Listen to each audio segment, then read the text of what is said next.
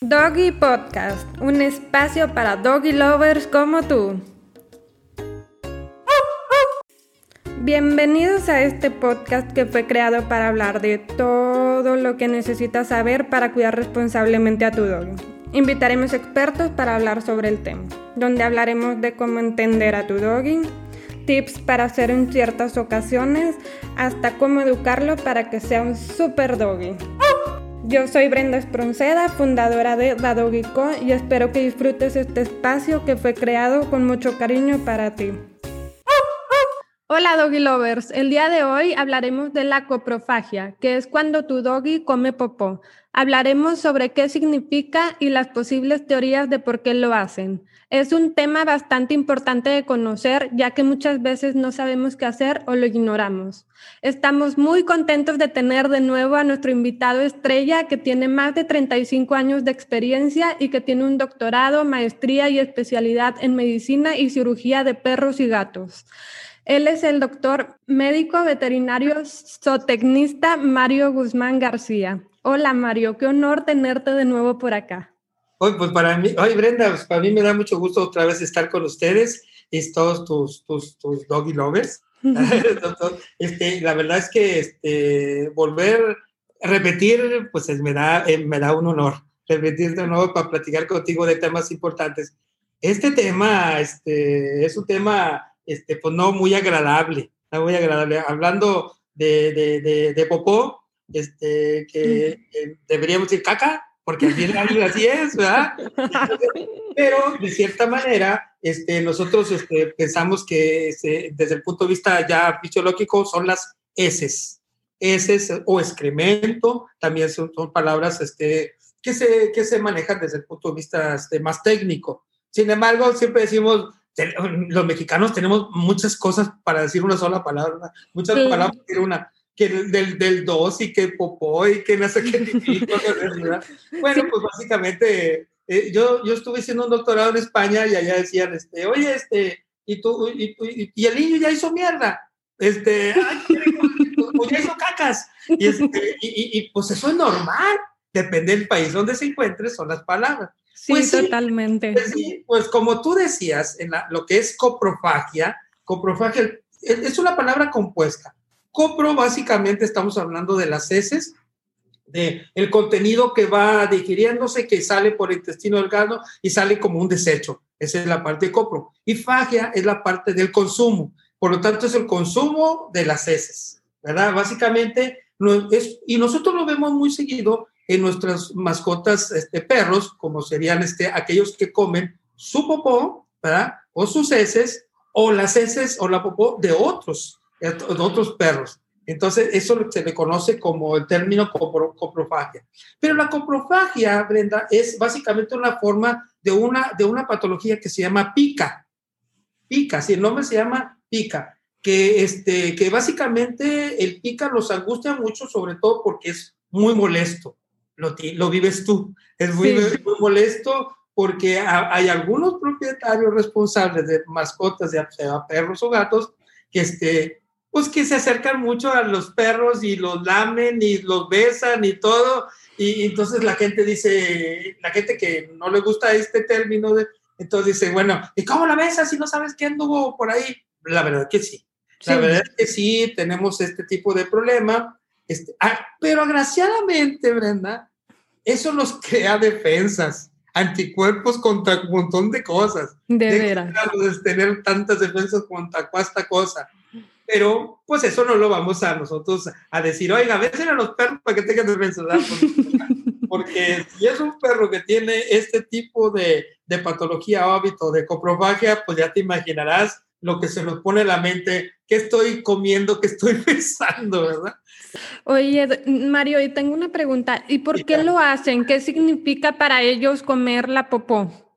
Sí, pues mira, básicamente hay, hay varias cosas que se desarrollan ahí. Nosotros como médicos veterinarios este, es un motivo de consulta eh, relativamente común, relativamente común. Muchas de las gentes vienen a vacunas de los perros y entre las vacunas sale, oiga doctor, fíjese que mi, mi, mi, mi perrito este, se come la popó y que nos da mucho asco y no sabemos qué hacer y, y, no quiero que se acerque el niño, mi esposo ya se enojó mucho y ya quiere tirar al perro. Oye, se crea un problemón tremendo, pero verdadero problema por algo que realmente molesta y da este, repulsión de este, este, tipo de situaciones. Bueno, eh, nosotros como un motivo de consulta y buscamos la causa. Entonces, la coprofagia desde el punto de vista fisiológico nace desde un problema ancestral de lo que viene siendo y, desde cachorros. La madre que desarrolla coprofagia por necesidad natural de limpiar a sus cachorros, así sean perros, gatos, otra especie animal. Pero no los limpia porque sea higiénica, lo limpia por estimular a que hagan sus, sus heces o su popó y su pipí. Entonces la pasan lambiéndose, ¿no? Y entonces todos los genitales, el anito y, y la parte de los genitales para que estimulare que haga pipí o para que haga popó, ¿verdad? Entonces, pero también se los comen. Entonces, eso genera esta patología que se llama coprofagia. Pero eso es algo natural y es algo, este, se puede decir, lo más limpio posible es la popó de un cachorrito. está comiendo nada más leche y hace la leche como popó, ¿verdad? Mm. Pero, pero ya empieza a colonizar bacterias en el intestino que ya son contaminantes y ya puede haber alguna infección ahí. Bueno, esto es lo que ocurre. No lo imitan los perros. Los cachorritos no, no es cierto que imiten el que estén este, haciendo ese tipo de, de, de, de, coprofagia por imitación. No, no, no es algo así, es algo que, se presenta. Pero sí se sabe claramente que pudiera ser un cambio conductual. Ya, ya habíamos hablado en otro capítulo de la ansiedad, ¿verdad? Y este, y esto es un cambio conductual y ahí es donde se crea que hay perros que tienen hábito de comer este tipo de, de, de, cosas. Pero es algo difícil de, verlo porque tenemos que descartar primero problemas patológicos. Por ejemplo, si tiene un problema de deficiencias nutricionales, el perrito necesita, ¿verdad? Buscar la manera de obtener esas nutrientes que no se le está proporcionando su propietario responsable. A lo mejor no está dándole las croquetas o el alimento adecuado y, este, no, es, no, es, no, es, no lo nutre y ellos están buscando. Esto en la naturaleza es bastante común. Por ejemplo, las vacas este, andan, les dan de comer, les dan sus mezclas, y cuando vienen el camino, de repente andan lamiendo la tierra o algún tipo de tronco o alguna piedra, porque están buscando lo que no se les dio, minerales, vitaminas y cosas de eso. Esto ocurre también a nuestras mascotas, porque no tienen de dónde más encontrar. Lo que le dé el propietario, eso tienen que comer. Entonces, pero si tienen deficiencias de, por ejemplo, vitaminas de complejo B, de, por ejemplo, zinc, de hierro, ellos tienen que buscar la manera. Y hay una, hay una especie animal que lo desarrolla como parte fisiológica normal. Bueno, hay muchos, pero uno muy común que también lo tenemos como mascota, que son los conejos. Mm. Los conejos, este, hay un tipo de heces que cuando hacen las bolitas, ah, ya ves que los conejos hacen bolitas, bueno, hay unas bolitas que tienen una forma especial que son muy nutritivas para ellos. Y ellos se la comen directamente del granito. Entonces se voltean y están comiendo sus popos. Esa es una coprofagia por reciclado de, del alimento. O sea, hay, como se eliminó estas sustancias y para aprovecharla, pues se las comen de nuevo. Es, esto puede ocurrir también en los perros y en los gatos, ese tipo de necesidades. Por lo tanto, el médico veterinario va a ver si la nutrición que se le está dando al perro o al gato es la adecuada que normalmente no es la adecuada, ¿verdad? Porque está la situación de que, ay, es que la croqueta está muy cara, las buenas, y, este, y las otras están más baratas, pero las otras a lo mejor la tienen en granel, la exposición, que pasen cucarachos, hormigas, que se oxide la grasa, y, el perro no le va a gustar. Y muchas de esas, de ese alimento que está abierto, se oxida y entonces se pierden propiedades de nutricionales como las vitaminas y, y minerales. Entonces buscan la manera de cómo, cómo completar la, la nutrición, porque hay necesidades y el organismo la pide y en, en una forma este, sin, sin saberlo, ellos buscan esa, esa, esa nutrición. Esto, es, también se está, esto también está bien estudiado, también. Y tengo una pregunta, y, también eso va relacionado con que no pueden procesar las proteínas y los lípidos junto con lo que acabas de mencionar del hierro, el zinc. si hay alguna patología, por ejemplo, una enfermedad intestinal que tuvo diarreas y perdió muchas proteínas, pues básicamente hay que buscar la causa de esa diarrea. Si hay un problema del páncreas, por ejemplo, que es una glándula muy importante que tiene dos funciones. Una, una de, manejar la glucosa, el azúcar, ¿verdad? Tanto la alza como la baja, como producir enzimas para la digestión. Si el páncreas está enfermo, muchas de esas enzimas no van a funcionar sobre el alimento del intestino y se va a perder. Entonces el, animalito va a estar desnutrido y va a buscar alguna manera de, compensar, ¿verdad? También este, este tipo de situación. Los parásitos, Brenda. Si hay mucha carga de parásitos en el intestino, entonces, eso hace una competencia de lo que come el parásito y lo que deja de no comer porque el parásito se lo comió a la mascota. ¿Entiendes? Entonces, eso crea también un problema que pudiera generar también la coprofagia o la necesidad de buscar alimentos en, otros lugares. Entonces, es bien importante las desparasitaciones para no La, la consulta con su médico, el, diagnosticar problemas gastrointestinales o, de, o, glándulas anexas como el hígado y el páncreas. Este, y hay, hay muchas cosas este, de, de, que pueden enfermar. Una muy importante, muy importante, que es este, cuando hay muchas mascotas en la casa, que esto desgraciadamente es bastante común. Hay, hay familias que tienen 20, 30 perros en la casa, este, 30, 40 gatos en la casa entonces, no a todos se les da la misma nutrición, no a todos se les da en las mismas, el mismo cariño y amor, no a todos se le da la misma higiene, Brenda. Entonces, imagínate tú que un perro esté en un pasillo o en un patio grande, pero conviviendo con otros 10 perros más. Entonces, la, la, el propietario tiene que ser muy limpio, tiene que estar recogiendo, recogiendo constantemente y darle una buena nutrición, pero la mayoría de las veces ni están bien nutridos, ni están bien sanitizados o no están bien limpios, no están bien atendidos desde el punto de vista este, de cariño y amor y de atención, de bienestar. Entonces ellos, al, tener, al ver todo ese patio minado, porque eso es una realidad, y por necesidad nutricional, pues se comen la del, la del, la del amigo del, de que está ahí. Esto es bastante común. Y esto crea un hábito. Ese perro, que a lo mejor estuvo en un, ojalá y que no me digan nada las, los, los rescatistas y que tiene muchos perros, pero, pero es una realidad. Ese perro que estuvo ahí con muchos más, a lo mejor creó el hábito de coprofagia y cuando es adoptado, este perro adoptado lo va a seguir haciendo. Mm. Lo va a seguir haciendo por la necesidad. Es como, como, es que muchas de las cosas que se hacen conductuales, eso también se creó en, en lo que viene siendo el origen de nuestras queridas perros y gatos, o sea, los ancestros, ¿verdad? Muy antiguos, como los lobos, vamos a decir, los lobos, pues tenían muchas cosas como habituarse y, y creaban la coprofagia porque si no había alimento, tenían que comer lo que sea. Mm. Entonces, es una de las cosas. Por ejemplo, uno, uno dice, este, ¿por qué los perros dan vueltas y vueltas y vueltas y los echan?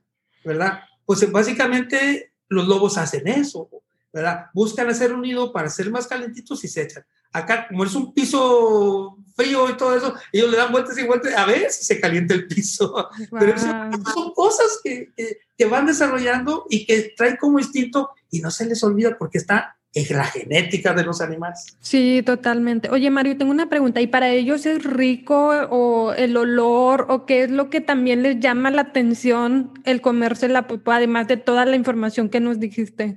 Sí, mira, hay, hay compañías muy formales de alimentos, las grandes compañías de alimentos como, como este, no sé, este, vamos a decir nombres, Purina y este no sé, todas estas compañías. Pongo ejemplo Purina, porque es la más de la más conocida, pero hay muchas más. No, porque no nos van a pagar el comercial. Entonces, este, resulta que, este, estas grandes compañías hacen estudios muy, pero muy, muy, muy buenos, ¿verdad? En las cuales han desarrollado técnicas de investigación para detectar los diferentes olores que, este, que tienen los perros o los gatos, para saber si el alimento que, les, que están desarrollando les gusta. Y han visto, yo porque he leído artículos este, han visto que los olores desagradables, fétidos, eh, putrefactos, les agradan a los perros. Mm. ¿Por qué? Otra vez volvemos al ancestro original que es el lobo y todos estos, pues ellos tenían que comer lo que fuera. Y entre ella, entre esa parte genética que vieron miles de años, está el comer carroña, comer animales echados a perder y, y se acostumbran. Pero también hay otra cosa, cuando se revuelcan en todo ese olor, es como para decir, este, nadie se me acerque, soy la parte de la manada y quiero estar tranquilo y yo quiero estar aquí. Y muchas cosas que se van relacionando, pero el olor no les desagrada tanto, Brenda, tristemente, el olor fétido, echado a perder, el, el, el excremento no les desagrada, este, y es muy triste, pero pues son animalitos. Sí, totalmente. Y, y esto desarrollan ahí. ¿Y cómo lo podemos evitar? ¿Qué podemos hacer para ayudarlos a que no lo hagan? Ese sí es un problema bien serio. Ese es algo que nos topamos nosotros los veterinarios y que, y que echamos, echamos este mano de toda la tecnología, de los fármacos que hay, de los cambios conductuales con lo que hace, hablan los expertos, los etólogos, del conocer este, la, la historia de ese, de ese perro o gato este, todo eso en conjunto, vámonos buscando, oiga, pues ahora haga esto, ahora haga lo otro, ahora dele pastillas, ahora dele este tipo de, de, de, medicamentos. Por ejemplo, hay, una, hay un medicamento, hay, una, una, la yuca. La yuca es un, un alimento que lo incluyen mucho en algunas croquetas para poder que a este, haga el excremento con menos olor y, y menos atracción hacia, hacia otros perros y hacia el mismo perro. ¿verdad? Y lo mismo que hablas tú de que el pepinillo, cosas de esas, este, este, son, todas estas pudieran ser, desde remedios caseros hasta cambios conductuales con entrenamiento y refuerzo positivo, es decir, aquí está la popó, ándale, acércate. Bueno, si te doy un pequeño, pequeño correctivo o la correa, y luego aparte de ese pequeño correctivo, te doy un premio, porque no lo hiciste. Y esto es un entrenamiento, adiestramiento se lleva tiempo, se tiene que ir a hacerse por expertos, este, o buscar la universidad más grande del mundo, que es el YouTube, ahí viene todo, ¿eh? Ahí viene todo, ahí viene buscarle y, ver, y, y, ir, probando. Y ya, este, algunas de, estas otras cosas son los, las los soluciones, pastillas, Sprite, que son repelentes, que hay un montón de cosas. A algunos les funciona y algunos no les funciona.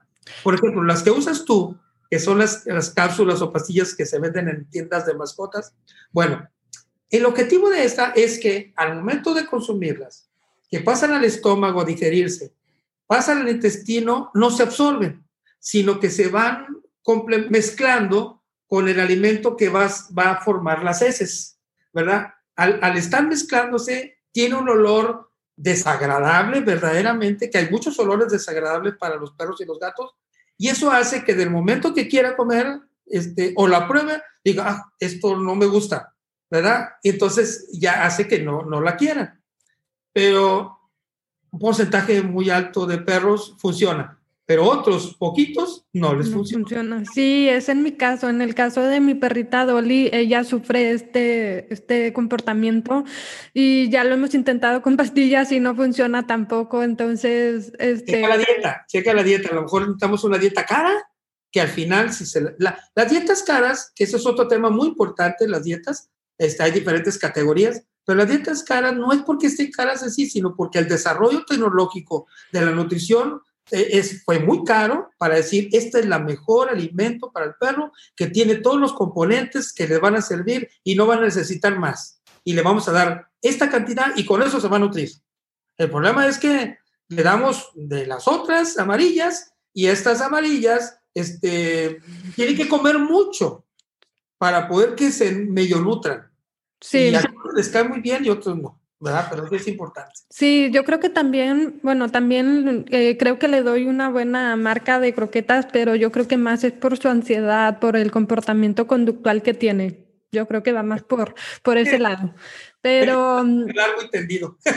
Sí, entonces, ¿tú crees que también podamos intentar eso que te comentaba de, de, con la piña, con la calabacita? ¿Eso puede funcionar también? ¿Eso hace el mismo efecto que la pastilla, cambiar el olor y el, el sabor de, la, de las heces para ellos? Este, no te funciona. Ya, yo ya he visto todas esas técnicas este, y no, no funcionan. Primero que se los, los que lo coman hay que molérselo y dárselo en una papilla y a fuerza. Pero cuando ellos detecten un olor en el momento de consumo, no se lo van a comer. Entonces, es lo que, y, luego va a haber una digestión, la, una digestión que a lo mejor ese tipo de componentes este, no van a llegar en forma adecuada a las heces para que no se las coman. Entonces, este, es muchas cosas a la vez, ¿verdad? Claro. Es la dieta, es el cambio conductual, es el adiestramiento, es este, este, las pastillas, todo eso, todo, todo eso hace, hace que te, y la higiene, todo eso hace, oye, si ya sé que se lo voy a comer, pues e, e, esto es bien fácil. Los perros eh, les das de comer, le das un tiempo de, de, tiempo para que coman. Vamos a decir, le voy a dar 10 minutos para que se acabe el plato de las croquetas. ¿verdad? Y, si no se las acabó, se los voy a quitar. Pero yo sé que el momento que me levanto y digo, voy a bañarme, antes de bañarme lo doy de comer. Lo que me tarde en bañar, voy. ¿Se acabó la comida o no? Yo se lo quito. Y se va a acostumbrar a un horario. Ese es importante. Los horarios y la comida es importante. Y luego, como de 10 a 15 minutos va a ser. O sea, uno, mientras que se cambie todo eso, ah, ya hizo, recojo. todo el día, o si le dejo este, eh, la comida todo el día, pues vas a ver, va, a ser varias veces al día. Cosas que tenemos que ajustar en nuestra relación humano-animal. Sí, totalmente.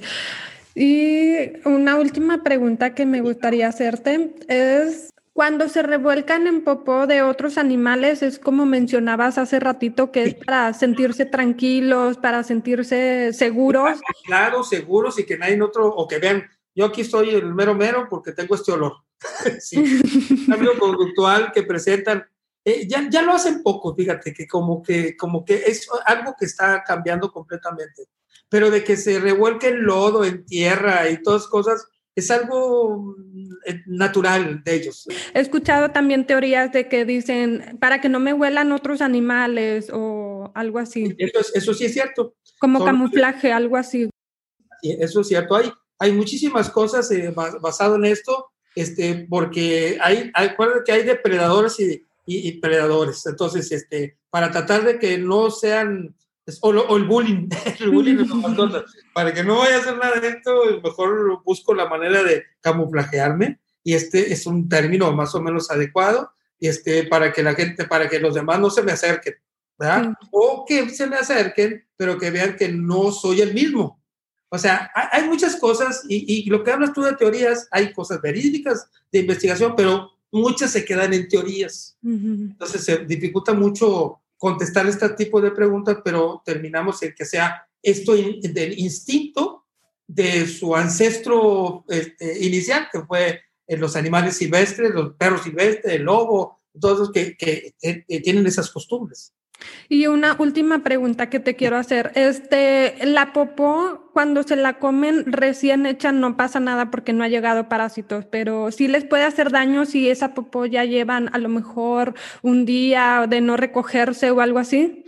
No, no, al contrario. Este, mira, este, la, la popó depende. Si es una popó de un animal sano, aún así es, hay, hay cantidad de bacterias y cantidad de cosas que pueden llegar a afectarle porque no es un alimento, no es un alimento, puede producir problemas gastrointestinales. Que este, si ya está acostumbrado no le va a pasar nada. Pero si se come la popó de él mismo con parásitos, este, el parásito está reciclándose y está produciéndose. la fresca es cuando está más, más contaminante que la que ya tiene tiempo allá afuera. Y, y, depende del tipo de parásito también. Pues hay muchos tipos, es otro tema que podríamos hablar después. Eh, pero este, que si come la popó de otros perros y el otro perro está enfermo y este que se le está comiendo está sano, claro que se va a contaminar. el parasitosis se le conoce como infestación.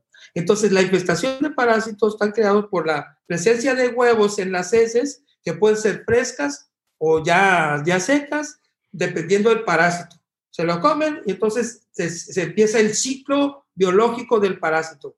Y cuando hablamos de ciclos, Oye, un tema bien padre, Brenda, después más adelante, el de las garrapatas. Eh, las, garrapatas y la pulga. La, la, gente tiene que entender que hay un ciclo en los parásitos y ese ciclo, nosotros como veterinarios y los farmacéuticas que desarrollan estos fármacos, eh, apuntan sobre romper ese ciclo en algún punto para que ya no se desarrolle, ¿verdad? Eso.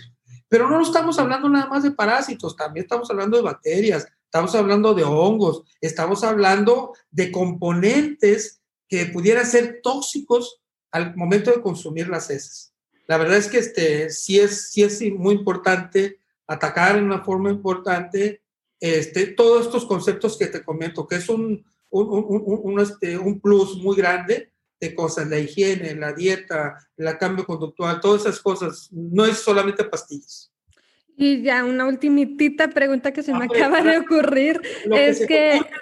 es, se le está ocurriendo a, a todos tus, tus este, doggies lovers. Claro que sí. Este, si el perrito lo hace toda su vida y no se le puede quitar con ningún remedio, con ningún tratamiento, lo que sea, no le va a pasar nada, ¿verdad? O sea, porque ya está como acostumbrado a hacerlo. Sí, pero hay que hacer el intento, pues el intento porque en una descuidada nos va a lamer la cara.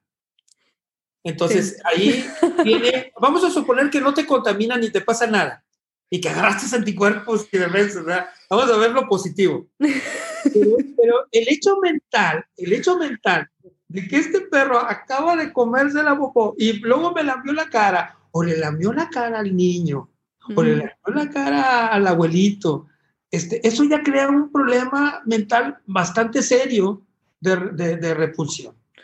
Entonces hay que hacer todo lo posible para, evitar eso. Claro que sí, tienes toda la razón. Pues qué importante es entender toda esta información. A mí en lo personal me ha servido muchísimo. Agradecerte, Mario, por todo tu tiempo y tu explicación tan increíble.